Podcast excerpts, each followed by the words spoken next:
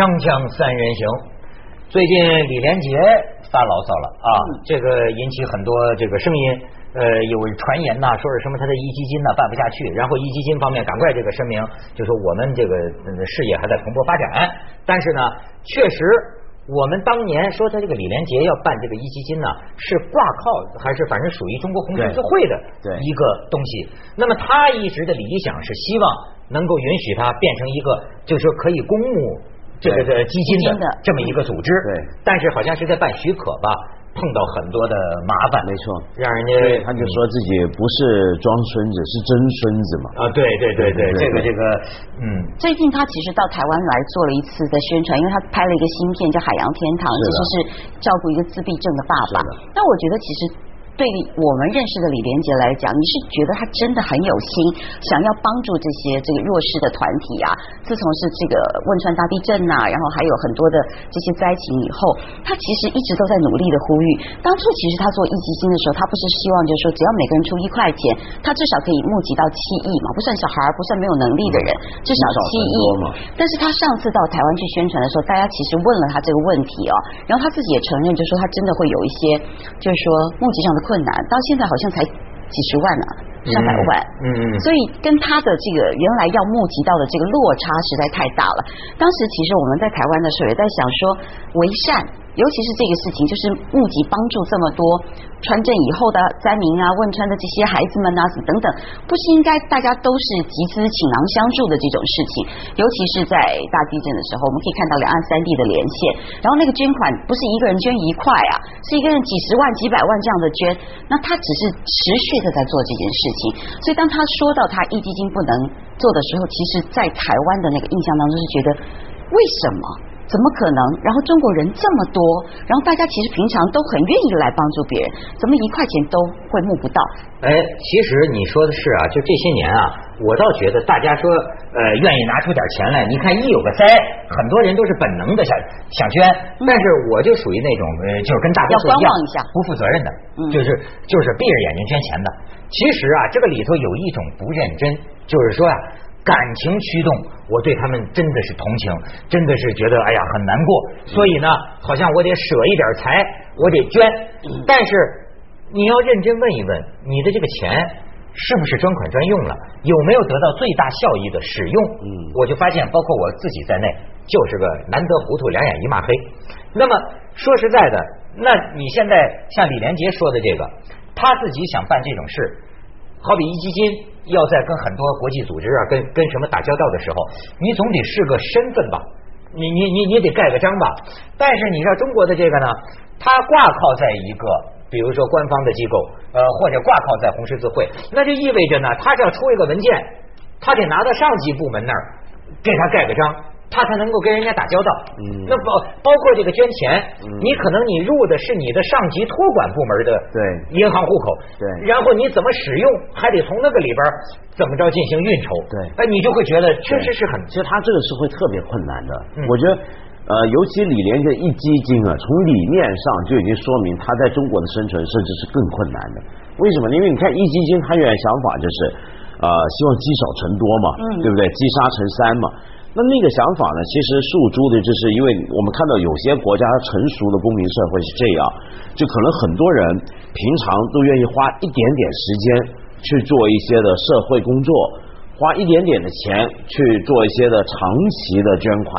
那个长期，比如说，因为我们以前在香港走 NGO 就知道这个，比如说你捐给乐施会、绿色和平，你这个每个月，我就跟那时候看到一些老太太，她一个月大概就赚一个两三千港币。但是他每个月都拿一百块还出来捐，他就非常少的额持续的捐。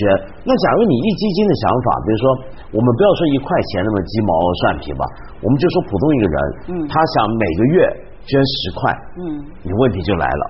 你如果没有个独立的自己的户口，你没有个独立的这个银行帮你办办这个转账啊或怎么样的话，你一个人他怎么样一个月给你捐十块到？红十字会再转下去，没错。你想想看，中间如果，而且特别这种官方的大型的基金，我们都知道它运作起来比较慢，行政耗用相当大。你一捐十块，他也是给你搞这么一个程序；你给他捐十亿，他还是走这么一个程序。人人都给你捐这个十块钱、十块钱来搞的话，这里头这十块钱，我看大概有六七块拿去当了行政成本。哎，没错，现在要不说这个，大家就在说，也有一些个人在中国，那就叫真叫做慈善的，拿慈善当生意做的。你那个里头，我们也不知道。所以你知道，中国现在就有一个两难。为什么说啊，捐给四川大地震的，什么捐给青海的钱，哐叽，好像说政府帮你们用吧，政府来弄，那么大家都不满意。可是不满意，你别的选择又有多少呢？他们说中国啊，现在是两头，就是比如说有权目前的人，他呀没有能力这个去花钱，花钱，对吧？可能只有几个工作人员，哎，是把钱收回来了，你怎么花？好，你只有两个选择，要不然你给政府。那么政府你是信还是不信，对吧？你不给政府呢，你底下直接给这个基层的 NGO 花钱，这个呃，咱们怎么说吧？这个公信度或者透明度，呃，又能够有多少？尤其是现在很多人都在质问，就是说你到底能拿多少钱？我们捐给你的钱，你恐怕你能拿出百分之八十来做善事儿，你就算善长人翁了吧？你不给扣百分之二十，就是。对，所以现在其实，在我们在，比如说像在台湾好了，我们选择一个 foundation 一个基金会，你要去捐款给他的时候，其实你会要求很多，比如说我要看到我捐给谁，我做什么专款专用，比如说我就是要帮助这些这个就是珍珠生，他很优秀，但他没有钱念书，我就是扶持他念书，或者是我就是要把这个孩子从零岁养到七岁，让他能够上小学，然后他就是每一个星期或者是每一个月寄一份东西给我看，说我现在进行到什么，我的语文学怎么样，我现在会怎么什么，然后有。照片告诉我们他的生活改善了，就同一个孩子。我知道，那比如说像最早做这招就是那个世界宣明会嘛，对，基督教的一个慈善机构。但是在中国啊，现在我们这些慈善机构，你刚才讲官方的，嗯，说比起民间 NGO，民间 NGO 太小了，嗯，你不知道它透明度怎么样，可不可信。但是坦白讲，说官方的你也不知道可不可信。那当然了。你比方说像我一个朋友，他做音乐的，他前阵子就被一个某个官方的大型的慈善机构请去，说现在他们要搞一个大型的宣传活动，嗯，希望大家关注这个基金会，然后捐钱给他们做扶贫啊，一大堆什么事儿。然后呢，他见我这朋友，我这朋友就说好，那行，我可以免费给你做，这是慈善事业吧，对不对？吃了几回饭，每顿饭都有鱼翅、海参、鲍鱼啊什么。他说这怎么不像搞慈善的，是吃这些玩意儿吗？后来搞到最后，那边那个人跟他说，哎呀，其实你这回我们，你帮我们写这些音乐，我们搞这个活动，筹回来的款项，除了我们专款专用啊，嗯，去搞那个之外，其实啊，我们还有个想法。就是你看我们这个楼也有点破了，人家每个基金会都盖大楼呢，我们是不是该盖一个好点的大楼，有个门面让人好看点呢？所以啊，你知道，就是为什么你看李连杰，我就注意到他这个壹基金呢，他成立什么研究院，嗯，公益研究院，而且他自己表示，就说你真的给了我这个合法身份，我个人就退出了，我希望把它交给一个专业的这个团队。我觉得咱们的这个社会啊，为什么我又又想起菲律宾呢？我觉得就说这个发展中国家呀，在一步步走向真正的现代化。什么叫真正的现代化？其实就是一个专业化的社会，干什么事儿啊？是特别专业的，比如说特警，那家伙你特警干的事儿是咱们一般人无法企及的，不像咱们全国人民都能指挥菲律宾特警似的嘛。你就是就是说，我就说你这个就就是说专业做慈善也是一样，咱们就讲嘛。最近那个美国那俩大侠不是要到中国摆鸿门宴吗？那个比尔盖茨嘛，对，然后人人人人逃跑，也不一定。陈光标，陈光哎，你看中国出来的都是这个这个什么呢？叫板拍胸脯的。陈光标说他们不敢来，我敢去。你比尔盖茨怎么样？我裸捐了，你还捐一半，我把我全全部捐了，嗯，对吧？但我不是说这个啊，我就这拿拿这哥俩举例子，嗯，巴菲特为什么？舍得把自己的身家这么全都交给比尔盖茨的基金会，你知道吗？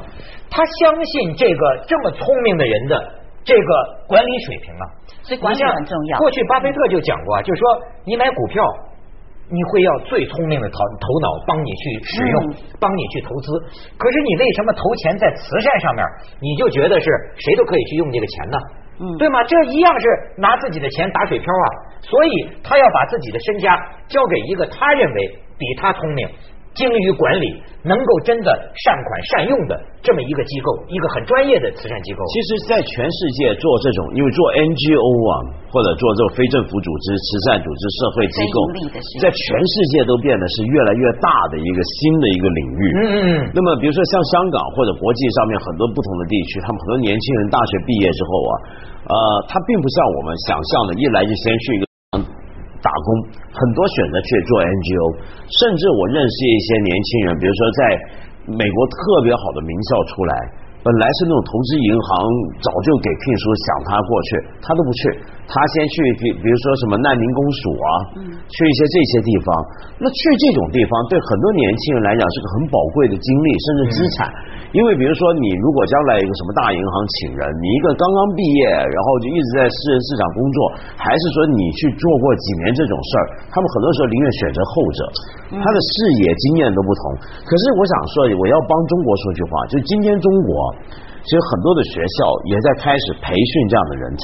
嗯，我们现在有很多的读社会工作的、教社会工作的人也都不错，有很多很草根的各地的一些的小组织，比如说光是北京，你知道，有很多建筑民工的，嗯，服务他们的小型的 NGO 做的是非常好。中国的问题在哪呢？不在于我们欠缺专业人才。而在于我们有专业人才没有用嘛？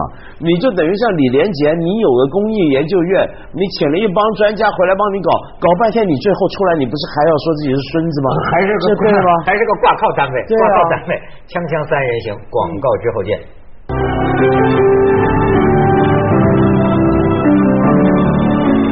你看他们拿的这个数字啊，其实中国这方面是很贫乏的。说中国现有的基金会才一千八百多家，这么大。美国呢是近十万，嗯，美国是近十万，就相差太远了。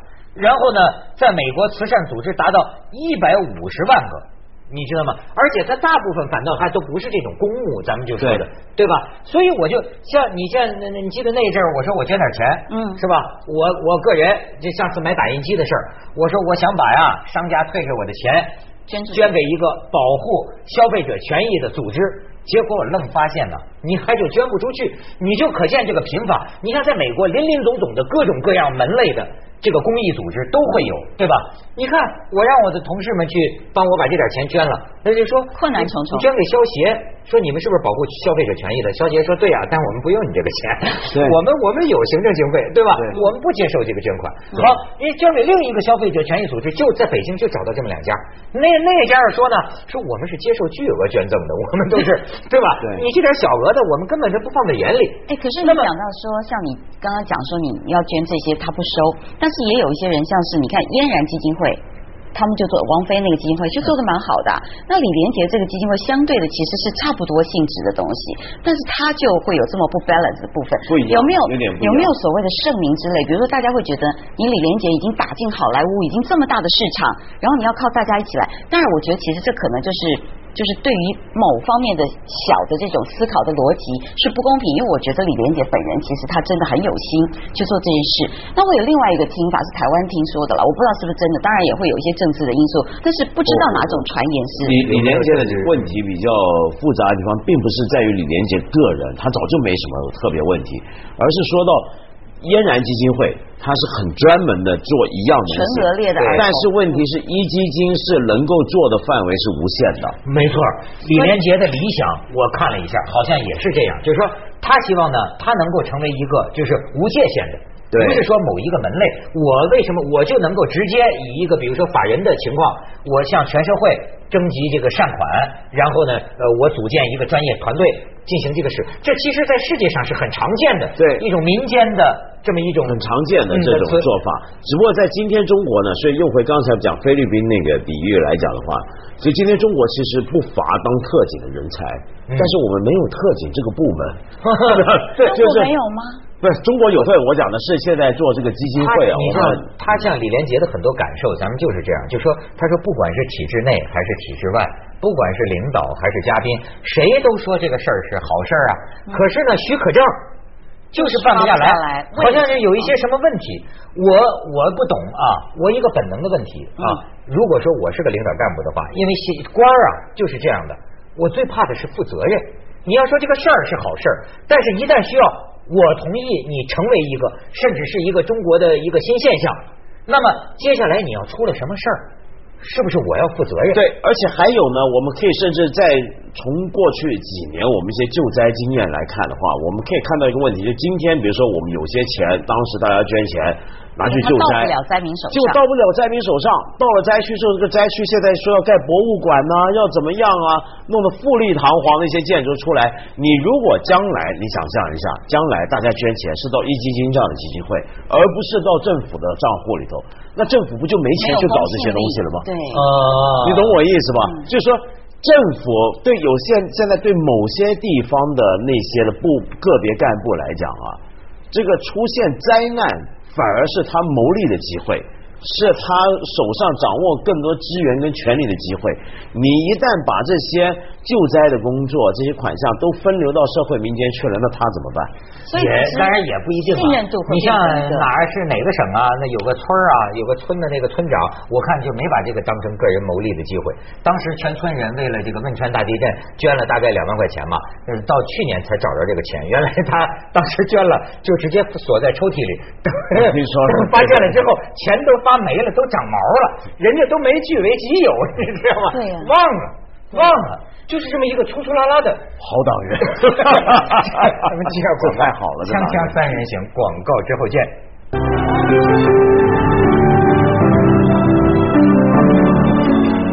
好，咱们再看看我最喜欢看的一些材料啊，这个。信不信由你了啊！但都都都都都是有据，言之有据。看起来二零一零福布斯全球富豪排行榜，嗯，中国大陆已有六十四人上榜，这是八八之数啊！啊，人数咱们现在已经是老二了。中国富豪啊，这是赶上世界了啊！这个二零一零胡润财富报告称。中国内地资产超过千万人民币的富豪有八十七点五万人，八十多万人，他们都在哪儿啊？广美问他一下啊，广美已经进入了是吗？其中资产过亿的有五点五万人，嗯，资产超过十亿的有一千九百人，超过一百个亿的有一百四十人，他们都在哪儿？都在哪儿啊？然后你看，咱就说二零零八年。这个中国居民的隐性收入是九点三万亿元，其中灰色收入是五点四万亿元。